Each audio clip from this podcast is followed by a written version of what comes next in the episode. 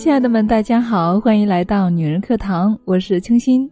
怎么样，节日过得好吗？开始准备回来工作了吗？我本人呢，可是哪里也去不了，为什么呢？因为正在为大家紧锣密鼓的准备我们五月十一号到十二号四川成都的线下分享会哦。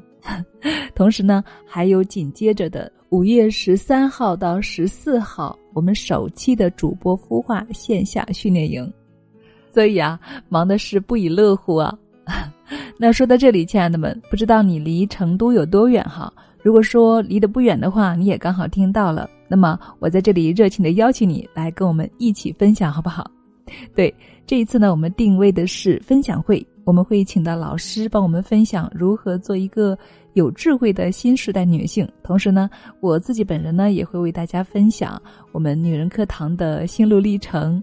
还有我的一些生活感想等等，当然了，包括如何练出好声音，如何从零到一实现主播梦。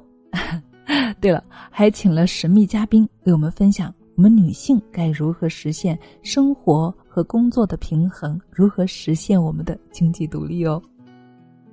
啊，好了，那在节目前哈，给大家算是问个好，顺便做个邀请了。那接下来呢，就进入我们今天的节目。嗯。五一假期算是刚刚结束了哈，但是我知道有些姐妹应该现在此时还在外面吧，有很多姐妹多请了两天假哈，继续在外面游玩儿，嗯，或者说你已经回来了，但是还是沉浸在外面的旅行的记忆当中，对吗？好，那今天呢，我们就继续来给大家分享一篇关于旅行的文章，那希望这篇文章呢，可以给到我们一些不一样的思想价值。以此呢，给到我们更多的人生思考。好，那下面呢，我们就一起来聆听这篇来自于复书的文章。一个人的旅行里面藏着他的生活层次。作者：宋清词。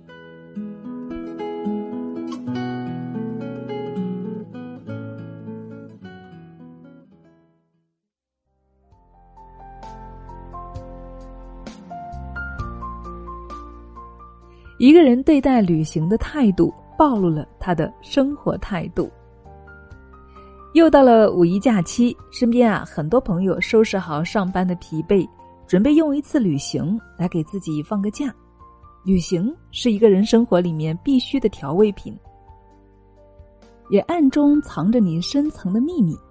当你放下平时日的戒备，暴露出来的自己啊，或许才是真实的你。知乎艾特小妖祁阳分享过一个旅行故事。他说，他和死党约好一起去旅行，因为两人出发城市不同呢，所以到达了目的地机场才见的面。结果啊，死党在没有通知他的情况下，带了另外一个人一起去。两个人的酒店已经订好了，而且一间房啊只能够两人入住。死党就让他偷偷摸摸的溜进去。一些游客景点，小妖是不想去的。但是因为三个人同去可以便宜一点，死党就在没有通知他的情况下订了票，还一定要他参加。小妖是被搞得疲惫不堪。自从这次旅行之后呢，小妖再也没有和这位死党联系过了，只有朋友圈偶尔能够看到他的消息。钱钟书曾说：“旅行是最劳顿、最麻烦，叫人本相出现的时候，经过长期苦旅行而彼此不讨厌的人。”才可以结交作为朋友。那么，旅行中的有哪些细节是可以考验我们的修养呢？钱钟书和杨绛的爱情就是经历过旅行的考验。两人刚刚举行完婚礼，钱钟书就收到了牛津大学的录取通知书。钱钟书要远赴英国去读书，杨绛也决定陪同前往。钱钟书将他们这段经历的感悟写在了《围城》里面。结婚以后的蜜月旅行是次序颠倒的，应该是先旅行一个月，一个月舟车仆仆以后，双方还没有彼此看破、彼此厌恶，还要维持原来的婚约，这种夫妇保证不会离婚。一个人对待旅行的态度，其实就是他生活的态度。那么，一个人旅行的方式到底藏着他哪些生活层次呢？今年四月。我和家人到潮州参加为期两天的采茶活动，朋友一家与我们同去，行程有专人安排。第一天是讲解茶叶知识和泡茶方法，第二天则是亲自到山间去看茶农如何采茶制茶。第一天的课程很精彩，乌龙的制茶方法、泡茶技法讲解的很详细，我们喝茶呢也非常尽兴。但是当课程结束之后啊，朋友却一脸埋怨的跟我说：“哎呀，觉得什么呀？本来是游山玩水的，结果给我上了个课。”我有些无语。我劝他和家人到处去逛逛，他又说：“哎，听了一下午，累都累死了，而且不是旅游项目，有什么好逛的？”第二天呢，我们到更高的山顶去看茶农采茶，沿途风光秀美，雾气凝聚成云海。在随着风飘散，但是他却一路呼呼大睡，直到车停稳了才睁开眼。到了吗？导游带着我们到一片茶园，讲解七百年的宋朝古茶树。他凑过前来看了看，说：“就是这样一个破茶树。”接着呢，导游让我们沿着山路往上走，沿途看茶树，他却早早的把茶园逛了一圈，直呼：“哎，没意思。”然后呢，沿路返回了。我们一直跟着导游听他讲解每棵茶树的树龄、香型、采摘方法，然后还来到一户人家，看他们如何制茶、品茶。一路上啊，都是茶香弥漫，沁人心脾的。而我那位朋友呢，却在山下等得不耐烦了，打了好几通电话，抱怨说：“你们还不出来啊？不就是几棵茶树吗？都看过了，就下来吧。”你看，对于旅行。不同的人有不同的旅行方式，最底层的呀是走马观花式的拍照型旅行，即上车睡觉，下车吃饭，停车拍照，回家什么也不知道。中层的呢是博古通今的知识型旅行，用各种各样的知识套在景点里面，可以有所收获，但却无法真切的感受。而最高层的呢是心心相印的融入型旅行。他们喜欢静静的待在一个地方，把自己当成当地人一样，感受那里的生活。旅行的方式体现了一个人的层次，认知层次越高，越明白自己需要的究竟是什么。他们能够遵从内心的需求，去寻求生活的美好，探索旅行的意义。除此之外啊，一个人旅行中的意外啊，还会藏着他的人品。很久以前看过一部小电影，叫做《亲爱的伽利略》，讲的是两个女孩因为失恋和犯错一起逃亡去欧洲的故事。在这个过程中啊，两个好朋友的人品就渐渐的体现了出来。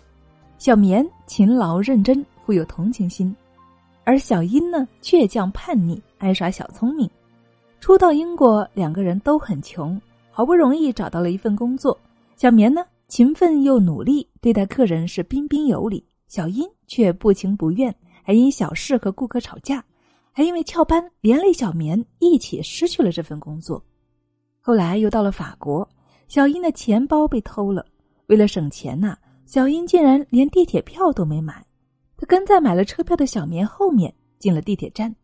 两个人住在一起，小英从不收拾房间，不洗衣服，不刷碗，一切家务。都让小棉一人承担，这样的事情好多好多。最后啊，小棉被小英给拖累了，没有实现比萨斜塔过生日的愿望。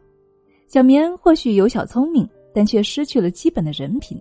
在异国他乡，小聪明或许可以让他享受一时之快，但是差人品却足以让他举步维艰。蔡康永在《奇葩说》中分享过一次他的旅行经历。他和朋友去日本旅行，突然间地面开始晃动，神户地震发生了。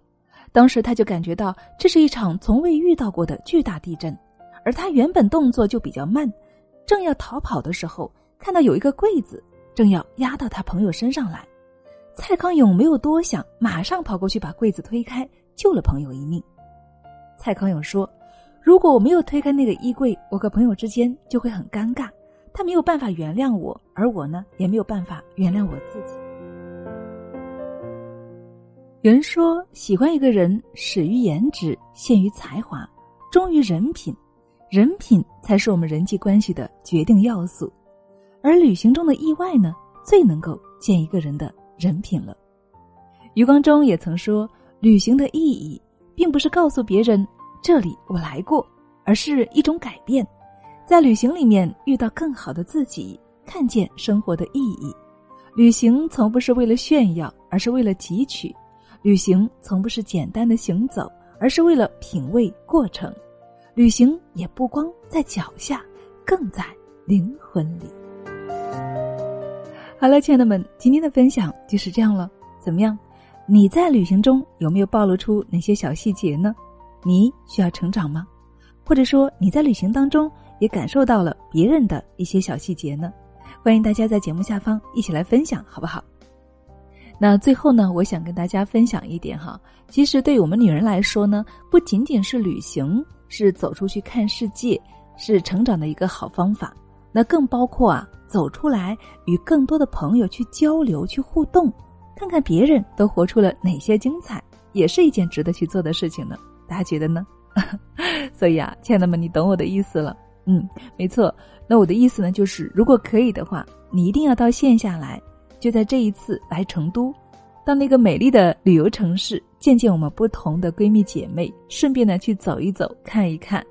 如果说你也爱吃辣的话，咱们就约着一块儿去吃火锅，好不好？那我也是第一次去成都哈，所以非常的期待。那么这个过程当中呢，我们可以跟很多的姐妹去互相交流、互相学习。好，那节目最后呢，我想给大家分享一段我今天早上在朋友圈看到的一段文字哈，我觉得非常好。那文字呢是这样说的：经常听到很多女人说，我要放下所有去陪伴我的孩子成长。那么有四个问题我们需要思考：第一，不与社会接触的母亲怎么给孩子人生观呢？第二，没有见过世界的母亲怎么给孩子世界观呢？第三，不持续挣钱的母亲怎么给孩子价值观呢？第四，不注重身材和皮肤的母亲又怎么能够给孩子正确的审美观呢？要知道，世界上最好的教育。就是言传身教的榜样教育。好了，亲爱的们，今天的分享就是这样了。我是清新，这里是女人课堂，记得加我们的班长小新二八四九二七六九八二，一起来参加我们的线下活动哦。OK，我们下期再见。